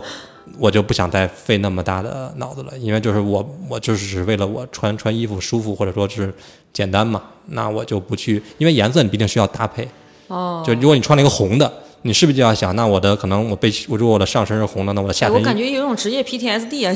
就你就会多少会你会想吧，那我的下身是什么？那我的鞋是什么？我穿了一个卡其的，那我是不是应该啊去配我那个卡其的什么那个鞋，配我一个什么什么东西？但黑和白这种就很很很很没所谓。我我第一次知道是因为这个，我以为追求的黑色的代表着一种神秘感，一种高级的 一种质感。对于我来说，可能是也是这种搭配起来特别没有压力。比如说，我是所有衣服都是黑色的，就是在黑色里边找变化，有的是比较顺溜的，有的是有点褶的，然后五彩斑斓的黑，对哦这样子子，五花八门的黑，哦就是不太一样，但是他们都能配在一起。这样的话，我可能工作当中就已经挺费精力的了。那那样早上起来我洗一澡，直接就随便蹬两件衣服，它都能配在一起。就直接出门。哦我唯一可以考虑的就是它的比例，比如说不要把我的腿显得太短，然后就是大概是这样，就完全足够了。你们听你们这种感觉，我就很像是那种就是国宴厨子回家只做炒青菜，嗯是这样，因为太累了，就已经不想再做任何其他对，就是的菜了。这也挺奇怪的。前几天我们部门不是比较最近都在玩那个监狱嘛，嗯然后我我旁边同事就说，这个你身为一个女同学，嗯你肯定喜欢那个五五五花八门的那些，然后给我推了好几个。我说，呃，我再看看吧。结果我买了一个纯黑的，然后他们都惊呆了，说这你一个姑娘你怎么买了一纯黑的？我说这个看起来比较酷，就是跟我的衣服也比较搭，都是黑色，挺合适的。我知道了，因为我有一次目击过你们部门在楼下练监狱，而且你们在夜里练，你买黑的就没有人知道你套没套上了。这这个没有，就是就看不到觉得那个颜色比较统一，就是纯色儿就挺好的。嗯，哎，这个穿衣服这个事儿，我第一次听到说你们是原来出于这个原因。我以前一直真的以为是对颜色的一种选择，搞了半天是因为不想选择原因。嗯，不想选择。哎，那你们有没有嗯想过对同种的，就是同样给你们搭，就是呃搭档的人提出什么样的要求，与你们沟通会更加迅速？这个你们有想过吗？就比如说，嗯，比如说客户我们是不能要求的，客户就会提跟你们说这个不够大气，这个不够高级，好希望客户能要求啊，就是很希望客户能要求是吧？好希望能要求客户。哦，就是我们经常听到的一句话，就是你这个文案创意不创意，你这个画面质感不够质感。就就我们经常听到这个，就是我们有没有可能性，我们能够想到一种方式去跟你们沟通，能够更加的平顺，节省时间，减少误会，少走弯路呢？就是有，就是有一段时间，不是那个高大上这个 brief 就挺。就就挺流行的，就是大家吐槽嘛。结果这个事情刚吐槽完，我就真的收到了一份 brief，上边写着我们要高端大气上档次。哦然后我当时就发了一个给我的朋友说：“你瞧，我们这个客户是不是这么不可理喻？”然后这个时候，我这个朋友就给我发了说：“其实你这个 brief 是需要翻译的。”就是高端大气上档次这三个词是客户基于他的认知，呃所能提出来的需求，但是也许高端是说需要品质感。大气需要空间，或者是需要层次，然后上档次，反正就是同样的意思嘛，就是就是在这个设计当中，他想要的那个东西是需要一个翻译的。那如果说我们都在同样的一种嗯一个针对这个目标有同样的一个一致的需求的话，就就是翻译客户的话，然后再给他说一遍，他就会觉着哦，对你说的就是这个，就是我要的就是你说的这个意思。们会主动翻一遍给他。你是不是想要这样这样和这样？我现在是这个习惯，哦，嗯，等于说你们无法等到对方理解，所以主动出击。没有，就是我觉着，如果是好的客户沟通的人员的话，他们在跟客户沟通的时候就需要有这一步，就是比如说客户可能发过来的是，呃非常玄妙的一些东西，那可能最好的方式就是把它的这个翻译成中间的这这能落地的一个语言，然后再给它发过去，看它是不是这个意思，然后在我们内部去消化和制作的时候，就不会有那个落差。嗯，就是说，可能跟你们沟通的时候，并不需要一定要讲说，我希望这里再有一些层次，或者是这里再有一些空间。我们不需要这样讲，我们只需要讲说，我觉得这个地方，呃，应该要再高级一点，这个地方应该要怎么样？就是我们需要用一个什么样日常生活中能够使用的词汇，来与你们进行这种能够最简单的专业上的沟通呢？我想听听杜克老师怎么说。嗯我觉得首先就是这个困这个问题一直困扰着我们，真的。我觉得其实没有一个特别能够完美解决它的方法哦，是吗？啊，因为这个是确实是我觉得这个东西确实它面临很多的变化。嗯，就是比如每一次每一次的情况都不一样，比如说对，就是比如我说了这次我们我觉得我说咱们一下子可以这么着，但下次这个客户可能不一样了，或者他的这个环境可能不一样了，就会又会面临可能这个新的问题。那我觉得可能是几几几几种几种方式，也许有可能吧。第一个是说，就是如果是跟美术沟通的话，如果我们只聚焦在美术这件事儿哈，能够给他一个更具象的东西，就是说我我想要什么样子的比如说你能给到他一张参考图，哦，就是你跟他说，我觉得这个调性、色彩感是这种感觉的，嗯，然后他一看，哦，原来是波普风。哦也许也许你不知道波普风那个词，但他一看，在他理或者或者说或者你管那个叫什么什么多多彩，但他但他的理解啊、哦，原来是这样，就是不要让双方的认知有偏差。我们拿永远是拿到一个具象的东西来来聊，嗯，就是你觉得是这样的，还是比如说你给他看一个粉的，你给他看一个红，看一个红的，还是看一个绿的，还是一个什么东西？这样的话，我觉得对于设计来说，它能有一个主主观，就是直观的理解。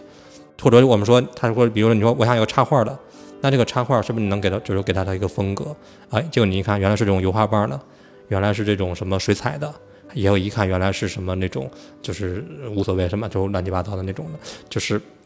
他就会很，这就是一种高，就是一种能够能够比较把这种效率速地理解对，能快速理解的。那么有些情况可能又没有一个合适的参考的时候，那我觉得可能就需要是说，尽量就是语言能够说的更更更具象了。啊，那就别是说什么，我觉得就是大气啊这种比较虚的东西。对对对，这种词在设计这儿最好别用。对，就是或者说，或者说，或者说是就是，哪怕我觉得说一些很虚的词，哪怕你能给到一些，比如我希望它有溢价感，就是比如说，比如举个例子，我不是说我要它大气，而是说我要它有这种溢价感，或者我要它有这种什么就是国际感，还是说什么就是不用或者是什么风格，我要它有日日式的感觉。就哪怕我没有一张参考图，但我告诉你说我要是日式感觉，或者我要是这种这种这种溢价感，那相对来说，就是设计这边它也能够有一些自己的一个范围，虽然不用不用像刚才那样那么聚焦在那么准的一个东西上面一个点上面，但它至少也是一个范围啊。那么另外最后最后就是我觉得是说，其实大家应该是互相还是就是多沟通 啊，这点这点确实确实还是我觉得还是挺挺挺挺挺重要的，就不要有的时候就是说不是说咱们公司啊，就不要说有的时候呃文案也好啊康也好，就是给过一个。甚至就只在微信上面发过了一个、一个一个几几行字，嗯，然后这就算是算是一个 brief 了。那我觉得这个东西做出来，除非是两个人真的是心灵心心有灵犀，那能做的那么那么准，不然的话就就很难。那我觉得沟通的点点沟通的点就是说，比如说就像刚才比如高老师说的，我们去试图翻译对方的话，啊，或者说我们试图。比如说文案说这个东西，如果设计不能不太不太理解，有没有可能我们反向的，比如给到他三张图，去跟他聊一下，你觉得是不是这样的东西？还是说大家一起？比如设计师，我觉得应该是这样的。那也也有可能这个东西设计提的东西是之前文案没有想到的，或者说之前啊康没有想到的，哎，也可能也是一种可能。所以我觉得只是这个东西没有一个，我觉得没有一个能够特定的解决方法。但就是我们要根据当下的这个这个东西的复杂程度，或者说是一个情况，我们。在那个情况下，看用什么方式能够互相沟通的更具象。但是它存在着一种情况下是这样，就是比如说有的海报，呃，比如说客户要求说我们想做一张很好笑的海报，嗯，然后呢，我们就是很好笑这个概念，对于比如说非美术从业者来讲，它是。可以理解文字上的好笑的，但我们没有办法去传达说我想要一个什么样的视觉上的好笑。嗯，所以说呢，可能我们共同讨论了这张海报，然后最终做出来，那么我们也只能说，嗯，看着不是很好笑呀。嗯，但我们只能给到这样的一个意见，但是我们也是词穷了，因为我们没有办法去评论它为什么不好笑。嗯。就比如说还有同等的，就比如说庄重一点的，然后呢冷峻一点的，呃，或者是时代感啊什么的，这些东西都不是我们通过一个单纯的一个一个例子就能够完美的给你呈现我们需要的东西。但是我们大概能明白这是个什么。但是这个问题的问题就这问题的产生就是说我们没有办法在语言上有更加精准的词汇去形容什么叫好笑，什么叫冷峻了。嗯，我觉我是觉着是沟通的时候大概有个两三轮能够聚焦。这个最终结果的这个目标，然后这个问题怎么去解决，交给美术同学。自己去发挥会比较好，比如说你刚才说的那种，呃，冷峻呀，什么严肃啊，这些其实是你们的目标嘛。但是这个时候，可能美术同学就可以提出一些自己的想法了，就是基于这个目标去做一些解题，然后把这个题解一下之后，再讨论一轮，说这个东西是不是我们想要达成的那个目标。然后如果哎对没问题，就是它，那我们就直接做就好了。如果说不是，那我们就再讨论一轮，说是不是再再换一种方式，就但是。是我们需要拿出一个中间段的结果，说我们至少有一个拉齐这个想法的这么一个东西，基于这个东西去讨论，这个就是最终的结果。我觉着其实美术就是设计师在去接受这些挑战，再去翻译这些挑战的时候，不同的人真的是能够把不可能化为可能的。我也相信，就是我之前收到过的一次反馈意见是，我觉着已经非常过分了。我当时已经拍案而起了。嗯，客户跟我说：“你这个 logo 往右调零点五像素，不存在零点五的像素啊。”对，我就在那儿试图跟他讲说，这个设计里边只能一个像素一个像素来，对啊，不存在零点五像素。然后这个时候就这个我的老板就跑出来跟我说，其实是存在的，你把它变成二倍大，然后调一像素，在画面里边就是零点五像素。就是，其实就是，即使是这么刁钻的问题，都可以去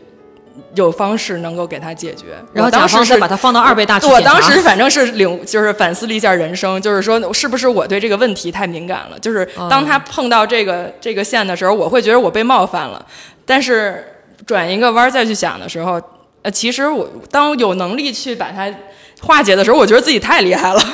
啊，也是，嗯，就是办法总比问题多。所以还有一些问题是说，呃，设计师到底能不能兼职文案呢？设计师能做文案吗？可以啊。但是为什么我们在真正的这个行业当中是很少见到有一个人他说，嗯，这个文案我来写，然后我顺便把它给做了。呃，我觉得那就是啊、那可能我们要理解一下，要定一下兼职的这个标准哈。也也不是兼职，就是说你能够承担这份工作，承担这个职能。那我就看要求标准吧。我觉得是这样，就是我我遇到过有一些设计师是能想文案的，嗯啊，但是呢，就是说，甚至有些想的还真的最后会被采用，或者说是在组里的这个大家的挑选中胜出。嗯啊，就是我觉得是说，它更多的是你可以把它理解为一个创意啊，就是设计师还是有的设计师他是能有创，有很多设计师他是能有这种创意能力的，但只不过如果说我们以一个那种强强文案的标准来要求他们的话，我觉得是可能会有点难，因为毕竟做设计的人，我觉得逻辑性还是会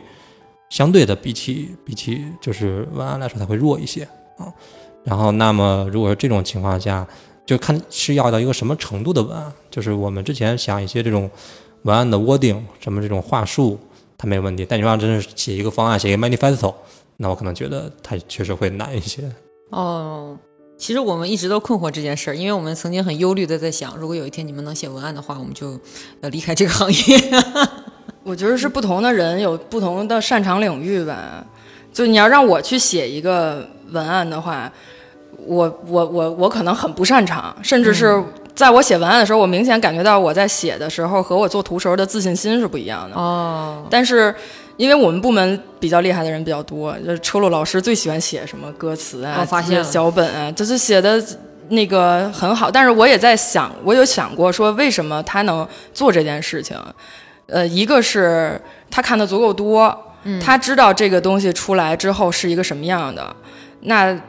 他就知道这个东西该怎么写，有的时候他有灵感的时候，甚至比文案写的快多了。就是文案还没开始写，他已经说：“哦，好，我写好发给你了。”就是这这可能是不同的人擅长，那就不一样。那有的有的人可能像我这样的，就是只就是做图就好了，就文字可能没有那么擅长。那你们真的有那种传闻当中的阅读障碍吗？就是很多设计师都会说，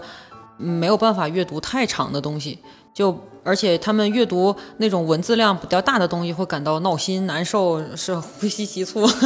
就是这个是存在的吗？还是说只是个别人？我反正没有吧，嗯，我反正没有。就是其实也不是所有人都是这样的，对吗？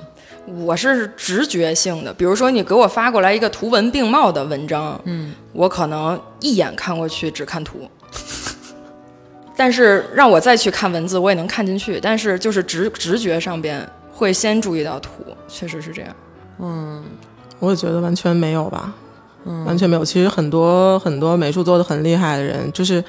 这个是分不开的。有一些东西它不是割裂的，就是你看很多就是搞美术、搞艺术，他们看的书可能非常的深奥，就有一些东西，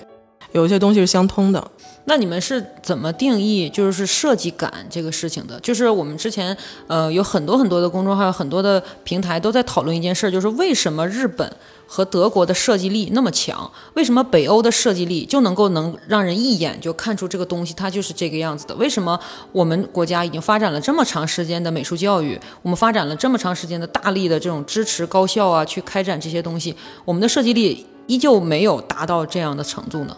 我的感觉是说，如果你让我说设计感，我觉得其实是什么啊？我觉得设计感不一定是一种什么技术的东西，嗯我觉得是思考。嗯就是我我说的，确实现在很多有一部分美术，他们在做东西的时候是不思考的，哦哟，对，是真的是不思考的。他们只是说，我说的不思考可能有点绝对啊，并不是说他们不会不会想用什么颜色，但他们但他们不会去去去往深了去想。我说的思考的意思是说，我觉得中国也不是没有设计力，中国比如说以前很多很多东西，他们做的非常非常的用心，嗯比如你说古代的一些什么东西，那就是让老外们都能叹为观止的那种感觉。那只不过我觉得可能就是现在这种，也许有一些这种广告公司这种环境啊，或者是市场这种这种这种，对吧？这种浮躁的这种感觉啊，就他大家会或者说是觉得这种东西是不是不值当不值当花这个时间？我觉得他们，哦我觉得他们会导致他们就是丧失了一些这种思考，而就是很很快餐的去追求一些东西啊，因为你你知道这个东西它设计出来，也许可能他就自己都觉得说这东西可能也就。比如以前我们做那种超市的，以前我们我记得印象特别深，我在电通的时候做那个就是做那个那个一个那种小手册，丰田的一个小手册，折叠的，然后然后就是我们我当时就刚入行嘛，然后就做的是一个特别有有心思的，用那个他们那个一个一个那个。就是他们那个叫什么来，就那种二手车店的那些四 S 店的那种那种那种那个什么员工们，他们有身制服，用那个小帽子做了一个卡扣，所以这个整个的手册打开是是用是那个小帽子作为卡扣打开的，然后打开之后能看到周围边上站着这么一个人，然后再向他介绍这个东西，然后当然当然当然那个确实花了点时间，但后来我们那个当时同事跟我说，说你这个东西做完之后可能只会用一周，哦，你没必要这么去。想这个东西去去做成，而且这个东西可能成本又会又会高，嗯，当然他说的也对啊，就是我们从性价比来说，他确实也对。但我觉得就是说，如果说是那好，我觉得我唯一我比较轻的是说，虽然那一次没有用那个东西，但我之后我在每次读的时候，我还会保持这种思考的东西，嗯，就是我觉得他应该是不是有可能怎么样怎么样。但如果说有有一些人他在经历了一次两次这样的东西之后，他说那那好啊，那我就不去想了，躺平了。你要什么对，躺平了，对，你要什么我做什么来吧。那我觉得这就是最后慢慢会导致说，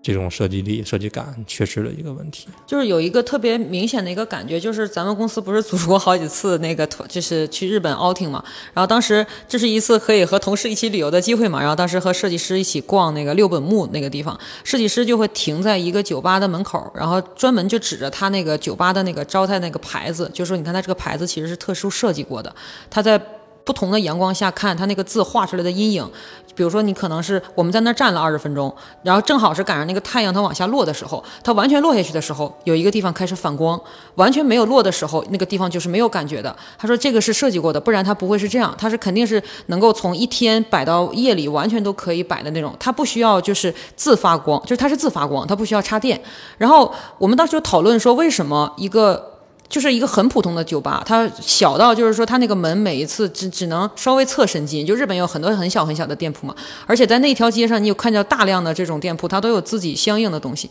但是你在中国就是其实并不是说我们的设计有不有多不好，我们的确也是后起步，但是的确能感觉到我们在这个东西的用心上面，我们好像并不追求它看上去有多么的有设计感，有多么的好。这个也是，就是我们作为一个普通人，而且是非非这种专业的人来讲，我会有的时候觉得很惋惜。就比如说我去大阪的时候，看大阪不是有一整一条街的，就是那个特别棒的那个招牌嘛，然后我们是很难出现这种东西的。我觉得这个是一个大家认为这件事儿本身重不重要吧？哦，你像日本，它其实很多的设计是以人为出发点的，就就是以人为本，就是你看它公交车很多可能会设计一个角度。就是他为了方便老人上下车之类的，就是就是可能这个东西是一个大家认为这个东西有没有必要，嗯，这个东西重不重要，这个中这个东西是不是我要花很多钱、很多时间、很多精力去投入，然后把它给做出来，然后它能又获取多大的价值？但是我这个是一个认知的问题，我觉得就是他能通过美育教育来改变吗？通过美术教育来改变这些事情吗？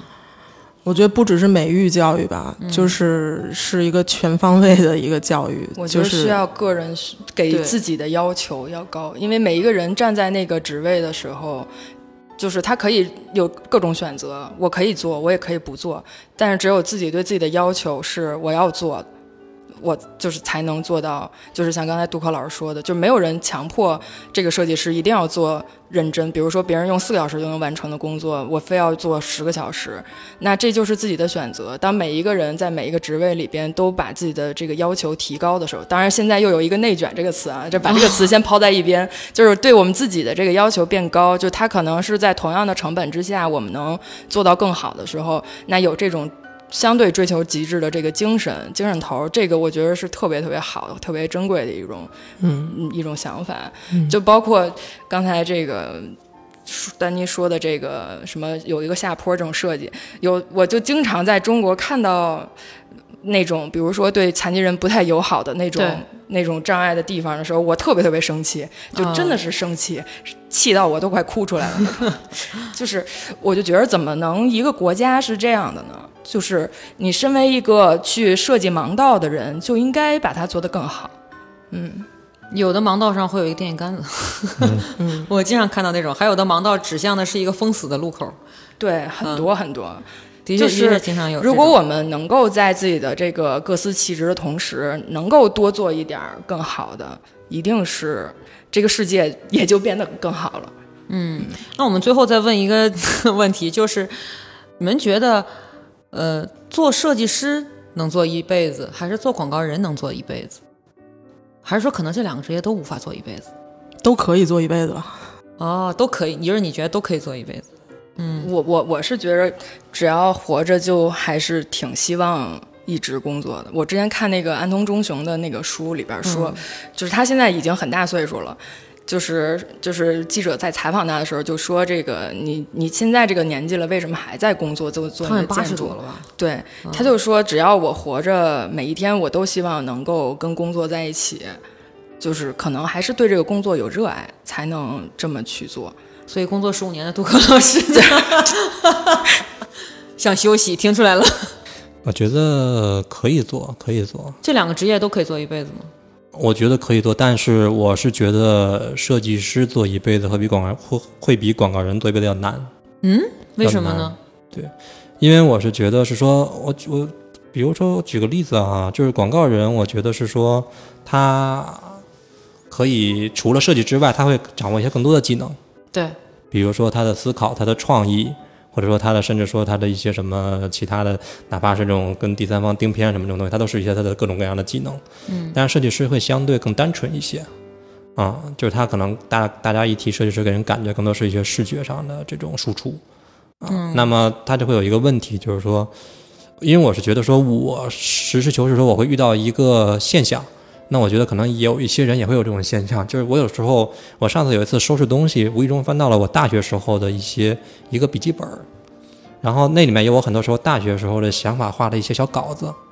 我会看到那个时候，我发现我现在完全想不出来那个东西了，是真实的吗？就是你你是没有时间想，还是真的做不到？我觉得是真的做不到了，就是因为我到了这个年纪之后，或者经历了很多很多东西之后，我的想法跟那个时候就有一些潜意识的不一样了。哦，对，当然我并不是说现在想的东西就不对或者不好，嗯但我只觉得说，我觉得那个时候那种东西我找不到它了。那我在想着说，那就是说，我在觉得说，如果是我是一个纯设计师的话，我还继续这样，还继续这样，还继续这样。那么如果说，除非有一种情况说，我能够一直跟着这个时代的审美在走，比如年轻人新出的一些东西，我都能够知道它，我能够了解它，我能够掌握它。嗯。但是如果我不能的话，那我觉得设计师有可能会被淘汰。就是他做的东西，他不是不能做了，他是他甚至也可能很热爱做，但是在一个现实的商业环境来说，可能他做的东西没有人去买了。真实世界里是存在这样的可能性的吗？就是真的存在一个设计师，他没有办法跟上流行，他就陨落了，他就不见了吗？我觉得谁都，我觉得是说，我当然这个是我个人观点了。我觉得真的，即使很厉害、很厉很厉害的人，他们的才华都是有限的。你的意思是是跟不上，还是被耗尽了？呃，我觉得是，其实是一个，其实是殊途同归吧。哦，其实我觉得是一是是一样的，就他们你说是跟不上了也好，是因为耗尽了跟不上了也好，哦还是怎么样，就它是还是会有这种迭迭代的，就后浪还是会推到前浪这些这些人的。对，但是广告对广告人会好一些，广告人会好一些，我觉得。其实一直进步，一直跟上这个时代是一件很累的事情，很累很累。非常非常累。对所以我觉得有些人可能是选择就停在那儿了，嗯，有的人可能就拼一拼，继续往前。嗯，我反正你虽然还是十年的小广告人，但是已经看到就是过去的一些同事可能就停在那儿了。哦，嗯，其实还挺有感触的，就是有的时候会想说，为什么他们就停在那儿了？比如说，呃，可能他们就，我不是说这个不好啊，就是可能就是做 banner，就停在做 banner 上，呃，或者说他们不想再继续往后思考了，呃，但那他并没有说少赚一分钱，也没有，也并没有说过得比我辛苦，他们一定是比我快乐的，对，对，就是 有的时候就在想说，为什么他们是这么选择的，而我要在这儿吭哧吭哧的，嗯，一直往前使劲儿，可能就是不停的学习吧。因为前段时间我看靳代强七十多岁了，还在还活跃在微博，就是还还去去做字体设计，然后还要去参加年鉴，就我觉得这个是很就是一个个人追求。就是最后呢，也是想说，其实不管是任何一个工种而言，呃，我们都其实在一个非常非常高强度的工作环境里。我们作为广告人员，我们的工作是要比其他的工作强度高很多的。第一，我们存在着被选择，就是没有人天生愿意被选择，但我们每天都要被选择。第二呢，我们要被评价。就是我们没有人愿意被评价，但是我们每天都要被评价无数次，极少数是好的，绝大多数是坏的。第三呢，我们还要面对什么被被抛弃，就是他很有可能因为任何一个原因就不要你了。就是比如说我是一个会计师，你不可能有这种情况不要我；我是个审计师，那你更不敢不要我，对吧？但是你广告人非常有可能面对着这这些所有的东西。但是我是觉得我们就像是那种。在在燃烧着热情，去支持着在不被选择、不被承认，然后被恶意评价之后，还要去进行的这种工作。虽然可能我们就我们今天聊了很多，呃，我们文案不了解的，或者说其他不从业者不了解的你们的东西，但是我能感受到说，我们内心存在着那个力量是一样的，就是还是想要去进行创作本身。虽然好像听起来有点高，但是好像驱动我们做这个职业的就是因为这个原因吧。嗯，热爱创作，对，就是创作欲，做这个事情。你的创作欲。嗯，最后能不能给那些想要成为广告设计师的人一个你认为最重要的一句话？我我先说吧，就是我觉着主要是能够在广告这个行业里边找到自己实现的一个一条道路。就是如果呃，如果是想要有名有利，在广告行业应该是不太可能的。但是借助这个广告行业能够实现一些自己的梦想，还是呃值得期待的。嗯，想做什么就去做什么吧。每次你都是这样，想独居就独居吧。对，想干嘛干嘛吧。我想说的就是，如果你不是足够热爱它，就不要干它。嗯，好的。今天我们好像这个话题，虽然我们了解了很多设计师啊，但是也谈到很多关于做创作工作这样的一个心路历程。还是希望愿意来环石的设计师朋友大力的投简历啊！我们所有的部门都在开始这个工作。所以今天呢，我们最后是，就我我是高天，这个正在努力继续在美术道路上奋斗的高天。嗯，我是丹妮。啊，对，他是丹妮。对，我是杜可。好的，谢谢大家。